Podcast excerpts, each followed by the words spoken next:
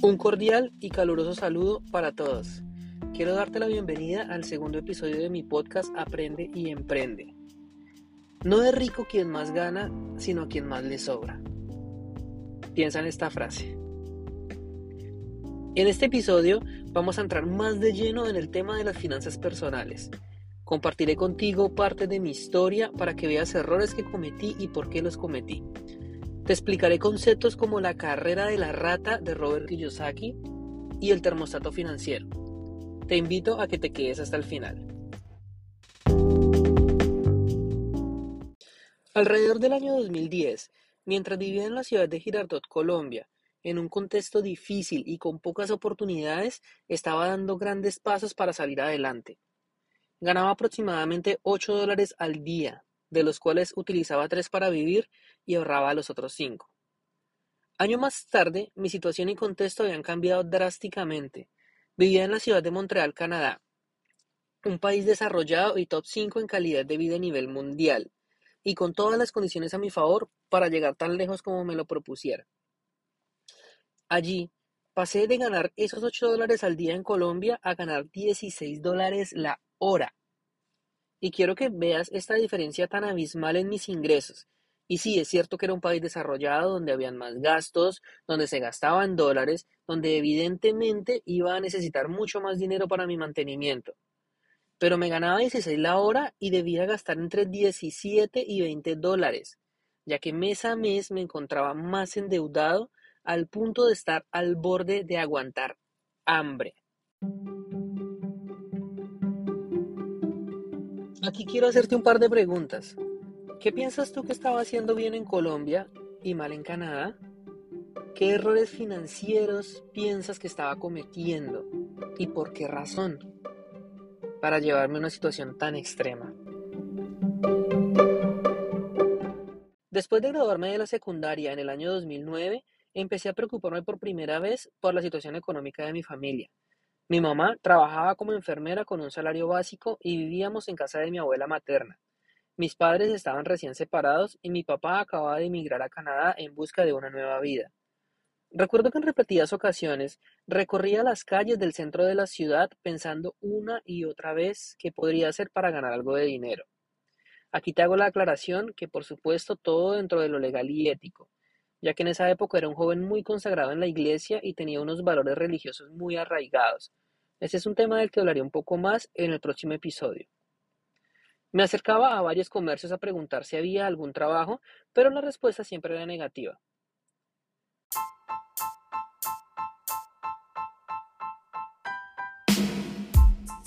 Hasta que por fin y de repente vino una idea a mi mente. Un amigo de la iglesia era propietario de una panadería. Producía solo pan integral, granola, arepas de soya, cosas saludables. Y aunque tenía su personal completo y no necesitaba a nadie más que le ayudara, yo le propuse que me dejara unas piezas de pan en consignación y que yo iba a intentar venderlas por mi cuenta. Al final le daría dos mil pesos por pieza de pan y yo lo vendería en dos mil quinientos. Me armé de mucho valor porque no es nada fácil. Tomé dos canastas, las llené de piezas de pan y comencé a recorrer a pie las calles de mi barrio ofreciendo mi producto. Esta idea la había tomado de mi abuelo paterno, quien toda su vida, mientras tuvo fuerza, vendía pan integral en una canasta recorriendo a pie las calles de la ciudad. Recuerdo que el primer día salía a las 3 de la tarde. Caminaba y caminaba bajo el sol implacable y no era capaz de vender una sola pieza de pan. Después de caminar un par de horas, desanimado y con muchísima sed, decidí regresar a casa de mi abuela a tomar algo. A ella le dio tanto pesar verme así que me compró dos piezas de pan. Mis primeros mil pesos de ganancia. Eso me llenó de ánimo para volver a salir. Y entonces mi suerte cambió. Cuando volví a salir de casa de la abuela, empecé a encontrar clientes interesados. Vendí algunas piezas de pan más, y otras personas me dijeron que pasara el día siguiente. Fue entonces que me di cuenta que la mejor hora para salir no eran las 3 de la tarde, sino después de las 5, incluso las 6. La razón era que mis clientes potenciales eran personas ya mayores que preferían el plan integral sobre el pan blanco y que por lo general los encontraba afuera de sus casas conversando o jugando algún tipo de juego de mesa. Con el pasar de los días empecé a crecer mi clientela y todas las tardes salía a vender pan. Hubo momentos muy incómodos. Recuerdo una ocasión que me encontré con una profesora y le ofrecí el pan. Había sido antigua maestra mía en la secundaria y no disimuló para nada su decepción al verme así. Yo había sido el mejor IFES del colegio y me imagino que sus expectativas era que yo saliera de ahí a ser, mejor dicho, médico, abogado y verme vendiendo pan. Yo no puedo olvidar su mirada. Ella me miró de una forma que me sentí tan incómodo y tan mal en ese momento. Pero bueno, el trabajo no es deshonra y ese tipo de anécdotas te dan a la larga como la fuerza para seguir adelante y para decirme vas por buen camino.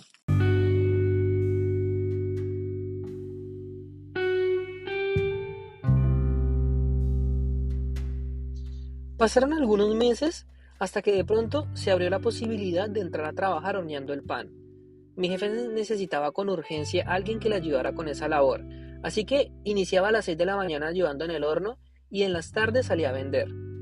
Así logré mis primeros ahorros, y aún recuerdo con mucha alegría el momento en que pude decirle a mi mamá que compráramos un conjunto de sala en compañía. Era la primera vez que teníamos ese tipo de muebles. Ella puso la mitad y yo la otra mitad. Más adelante, para el año 2012, una prima muy cercana, a quien le mando un fuerte abrazo, ya que sé que me estará escuchando, inició un emprendimiento personal. Empezó a fabricar sandalias para mujer en cuero. Así que me propuso a mi hermano mayor y a mí que alquiláramos un pequeño local en el San Andresito de Girardot.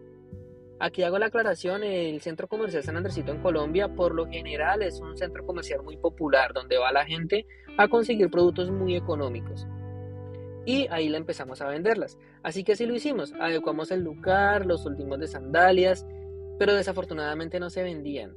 Era muy difícil. Mientras yo horneaba el pan en las mañanas, recuerdo que quien era mi, mi pareja en la época se quedaba pendiente de las sandalias. Yo la llamaba cada media hora por lo menos a ver si se había vendido algo, y siempre su respuesta era negativa. En las tardes, cuando salía de hornear el pan, me iba para allá y algunas veces incluso llegué a salirme hasta la plaza de mercado que estaba a unas tres cuadras con varias sandalias en la mano y empezaba a abordar la gente y a invitarlos a que vinieran a visitar nuestro local para intentar venderles algo. Estrategia que nunca funcionó. Así que decidí surtir un poco más. Gracias a un tío que fabricaba estuches para celular en cuero y correas entonces compré una vitrina y fui con mi tío para que me surtiera mercancía.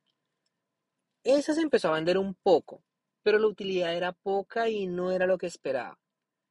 Después intentamos vender por catálogo, subimos las sandalias a internet y así logramos vender algunos pares, al mismo tiempo que empecé a recorrer otros almacenes de artículos en cuero para intentar vender los estuches al por mayor. Logré vender algunas unidades, Ahí empezaba a darme cuenta que quizás podría ser una mejor idea vender mis artículos por internet y sobre pedido. Estaba pensando en armar una especie de catálogo virtual, incluyendo las sandalias, más los productos en cuero de mi tío, incluso buscar algún proveedor más que tuviera un producto afine y montar un catálogo súper chévere que la gente pudiera entrar a la página de Facebook, verlo y escribirme por interno y comandarme los productos.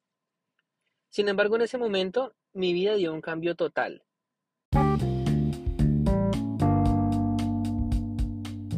En septiembre del 2012, junto a mi hermano menor, emigramos a la ciudad de Montreal, Canadá, gracias a un proceso hecho por mi padre, quien se había mudado allí desde el año 2009.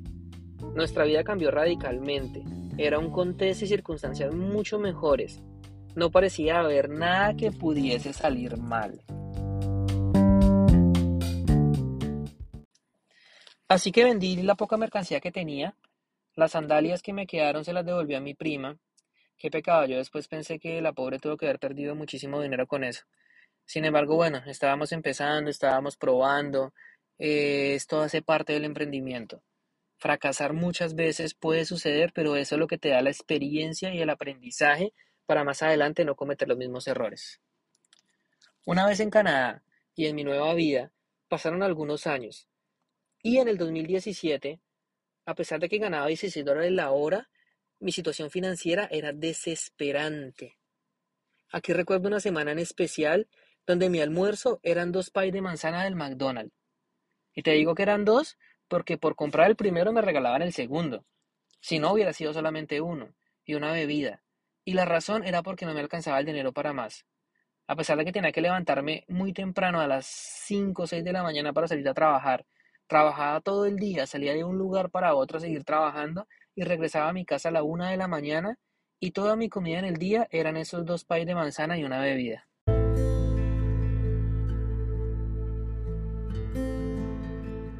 A pesar de tener un buen salario para el promedio, el dinero no me alcanzaba. Apenas podía comer con lo que me llegaba. Y la razón era que venía acumulando gastos por encima de mis ingresos durante los últimos años. Mis males empezaron cuando me aprobaron mi primera tarjeta de crédito con un cupo del 2.000 dólares. Era la primera vez que tenía una y malgasté mi cupo con la certeza de que con mi trabajo lo pagaría sin problemas. Después me aumentaron el cupo e incluso me dieron una segunda tarjeta de crédito. Ambas la malgasté. No era consciente del impacto que ese interés generaba. Fuera de ello, durante mis viajes a Colombia, usaba la tarjeta de crédito para retirar dinero en efectivo de los cajeros. De nuevo, no era consciente del interés por el avance de fondos. El interés por este avance era más alto. Había un fee extra por retirar en el extranjero. Había un fee de conversión de divisas que me cargaba el banco en Canadá más el cajero en Colombia. Y bueno, sabía que esos costos estaban, pero no era consciente de ellos. Es muy diferente saber algo a tener conciencia. Quizás si en el colegio me hubieran enseñado cómo usar correctamente una tarjeta de crédito, cómo usarla a tu favor y cuándo no, si hubiese tenido una mejor educación financiera, donde me explicaban qué son los intereses, qué son los bancos, cómo funcionan, a lo mejor no hubiese cometido estos errores.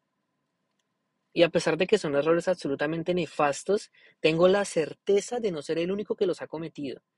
Hay muchísimas personas que no son conscientes de esto y abusan irresponsablemente de sus finanzas, pensando que el día de mañana Dios proveerá.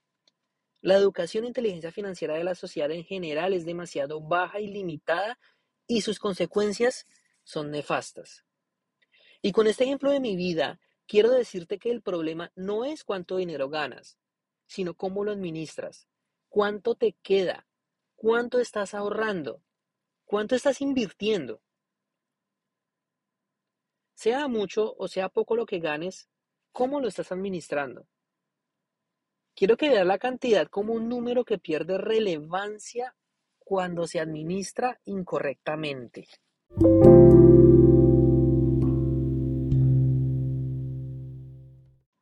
Y es que muchas veces pensamos que nuestros problemas financieros se solucionarían con un aumento de salario, que si tan solo tuviésemos más, entonces sí podríamos ahorrar e invertir lo que nos sobre. Esta manera de pensar es equivocada. Si no cambia la forma en la que administras tu dinero, entre más ganes, más vas a gastar. Y voy a ser reiterativo con esto, el problema no es la cantidad, el problema es qué haces con ella.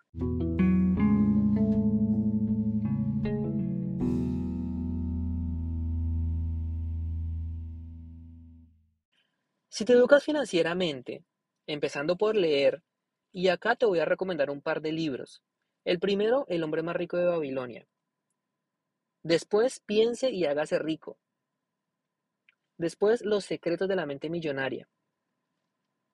Padre rico, padre pobre. Y aquí podría pasar todo el día recomendándote libros que puedes empezar a leer.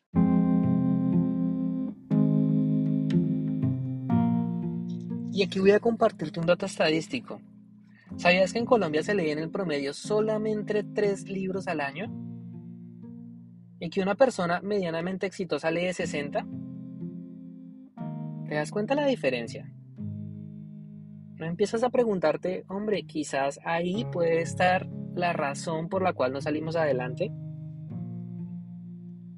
Bueno, si lees estos libros que te recomiendo, vas a encontrar un principio todos ellos te recomiendan que te pagues a ti primero.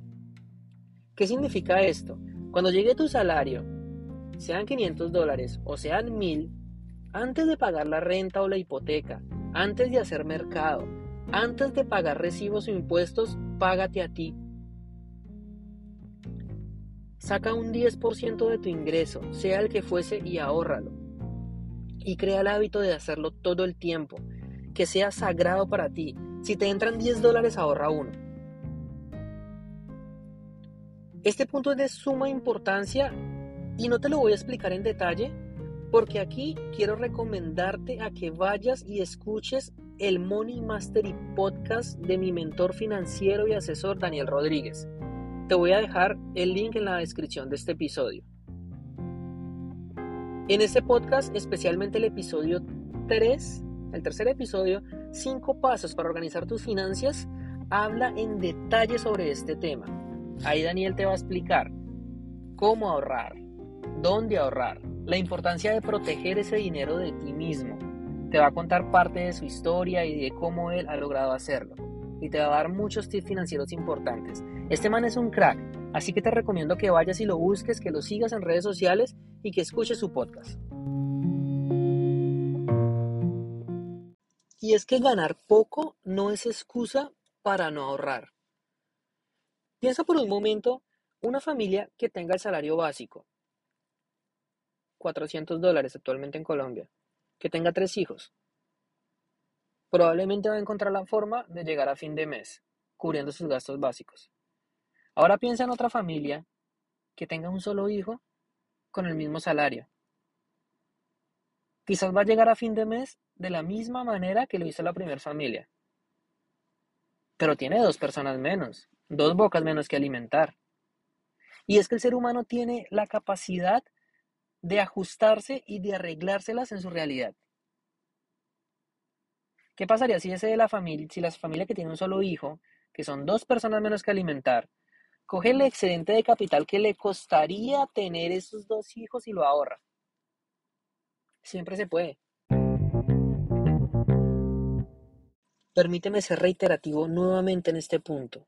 El problema no es la cantidad, el problema es cómo la estás administrando. Una persona promedio, cuando recibe un aumento de salario, si antes ganaba mil dólares y por alguna razón pasa a ganar dos mil, lo primero que va a hacer es ir a comprar mejor ropa, quizás se va a cambiar de casa, va a mejorar su carro o su medio de transporte, va a empezar a salir más, empieza a gastar más. Y si tu salario aumenta, detrás de él aumentan tus gastos. Este es un fenómeno al que Robert Kiyosaki denomina la carrera de la rata. Para explicarte la carrera de la rata, quiero que te imagines por un momento un hámster cuando se sube a su rueda a correr. Por más rápido que corra, por más rápido que lo haga, y por más que se esfuerce, solo va a lograr que la rueda gire más rápido pero al final siempre va a estar en el mismo punto. Esta analogía explica la vida financiera de muchas personas. Estamos tan afanados por terminar la secundaria, para después ir a la universidad, para después buscar un trabajo estable, trabajar el resto de la vida ocho horas diarias, seis días por semana, once meses al año, para al final llegar a la vejez y jubilarnos. No me malinterpretes en este punto, ¿eh? Ir a estudiar y trabajar no tiene nada de malo, de hecho es absolutamente necesario para que subsistamos como sociedad. El problema radica en que nos quedamos solo en ello y no hacemos nada extra para asegurarnos una mejor calidad de vida. Tus estudios y tu trabajo estable están lejos de darte una seguridad financiera en caso de crisis. Por muy buen título que tengas y por muy buen trabajo en el que estés, esos dos factores por sí solos jamás te van a llevar a la libertad financiera. Y la libertad financiera es el punto al que deberíamos apuntar si queremos tener el tiempo suficiente para disfrutar y dedicarnos de las cosas realmente importantes en la vida. Acá te hago el énfasis, el dinero no es lo más importante en la vida. No lo es, pero tu familia sí. Tu salud sí lo es. Estar en paz contigo mismo para poder desarrollar tus proyectos personales, sea viajar, escribir un libro, si tienes algún hobby o practicas algún deporte. Y quiero que reflexiones que estos temas de vital importancia nunca los podrás desarrollar plenamente mientras tengas problemas financieros. Mientras tu día a día sea un constante reto de cómo pagarás tus facturas, tu hipoteca, si te la vas a pasar pensando que el salario no te alcanza, y que aunque te esfuerces más y trabajes más y aunque logres aumentar tus ingresos, tu situación financiera siempre va a ser la misma y ahí es donde caes en la carrera de la rata.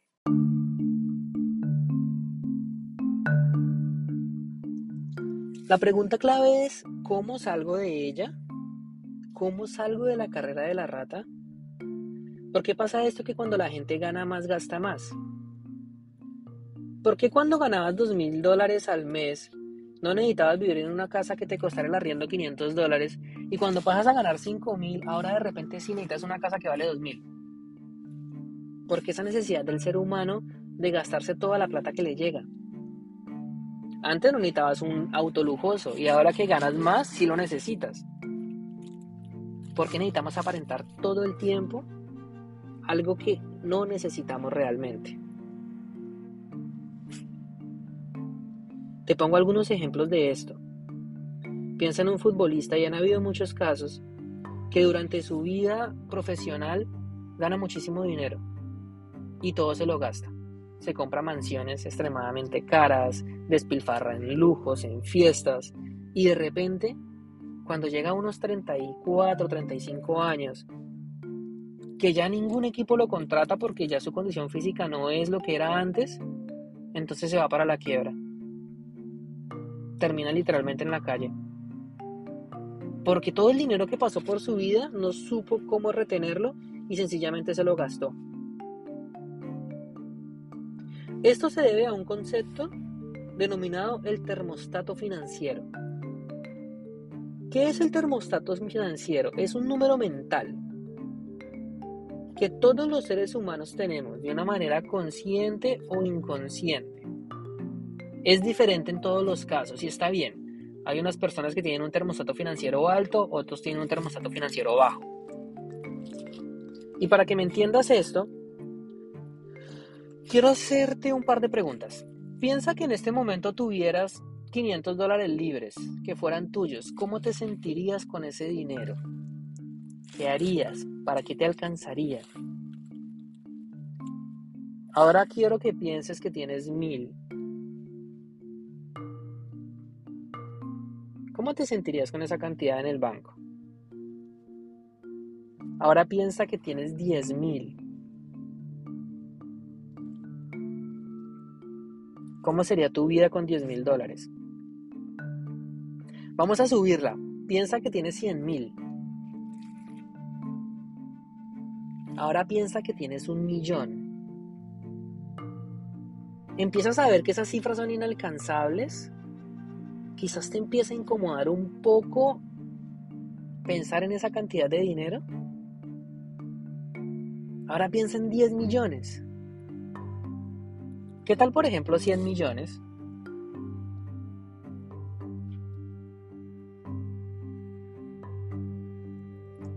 Y aquí quiero hacer una comparación que puede parecer un poco odiosa, pero para alguna persona que tener 100 mil dólares sea, mejor dicho, un pasito al éxito, se considere la persona más rica del mundo, para otra persona, tener solo 100 mil dólares puede significar la bancarrota y que está al borde de la quiebra.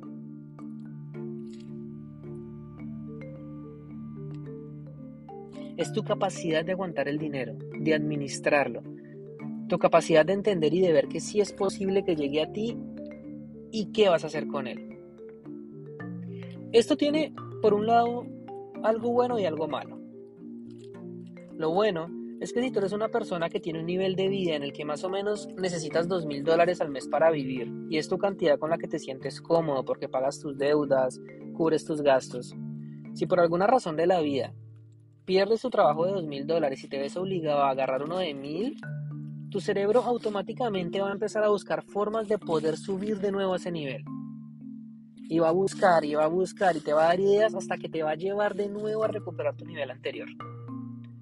Ahora bien, en el caso contrario, y es cuando esto se pone dramático, si tú llegas a aumentar tu salario de 2.000 a 4.000 sin haber aumentado tu nivel de termostato financiero, tu cerebro automáticamente te va a volver a 2.000. Y ahí es donde empiezas a desfilfarrar, donde empiezas a gastar de más, a pensar que después lo recuperas. Y de alguna u otra forma, aunque te ganes 10 mil dólares, aunque te ganes 20 mil, si tu termostato financiero, ese número mental, se mantiene alrededor de 2 mil dólares, siempre vas a encontrar la forma de gastarte todo y volver a quedar en 2 mil. Te invito a que vayas y busques mucha más información sobre el termostato financiero, porque es un concepto que al comienzo es un poco complicado de entender, pero que es muy clave. Con esto te das cuenta de que el objetivo no es aumentar tus ingresos y ya. El objetivo es que aumentes tu termostato financiero. ¿Y cómo se hace eso? Lo primero es que leas. Leas demasiado. Y aquí aprovecho para felicitarte por escuchar este podcast, porque hace parte de estudiar también. Tú puedes encontrar miles de podcasts totalmente gratis hablando de estos temas, videos en YouTube, artículos en Internet. Ve y busca más. Mira tu contexto. ¿Con qué personas te estás rodeando? ¿Cuáles son tus amistades? Recuerda que eres el promedio de las cinco personas con la que te rodeas. Cuando te encuentras con tus amigos, ¿qué hacen? Se ponen a hablar de películas, de la novia, de chismes del barrio, o están hablando constantemente de cómo aumentar sus ingresos, de ideas de negocios, de cómo se pueden aportar, y no solamente económicamente, también intelectualmente. Se recomiendan libros, hablan de documentales, de esa forma, aumentas o disminuyes su termostato financiero. Si tú tienes un termostato financiero alrededor de los mil dólares y quieres subirlo a tres mil, ve y busca gente que ya gane ese dinero. Ve y busca personas que ganen mucho más que tú y rodéate de ellas. Mira qué hacen, cómo administran sus dinero. Y si te aseguro que si tú todo el tiempo estás rodeado de gente que ganas más que tú, tu cerebro inmediatamente empieza a buscar la forma de ponerse a nivel de ellos. Lo que quiero decirte con esto es que tu círculo social, idealmente todos deben ser personas que sean mejores que tú en todos los aspectos de la vida, intelectualmente, económicamente, a nivel familiar. Porque el ser humano psicológicamente nunca quiere quedarse atrás. Entonces, si tú ves que tus amigos te superan en todo, automáticamente vas a empezar a buscar la forma de igualarlos. Aparte que le puedes robar ideas, les puedes sacar consejos, de una o de otra forma. El ser humano es extremadamente influenciable y siempre nos vamos a dejar llevar por nuestro contexto y por lo que nos rodea. Te felicito por escuchar este episodio hasta el final y te invito a que no te pierdas el siguiente. En mi siguiente episodio hablaré de una herramienta poderosísima para lograr grandes cosas con poco. Y esta herramienta es el apalancamiento. Ahí nos vemos.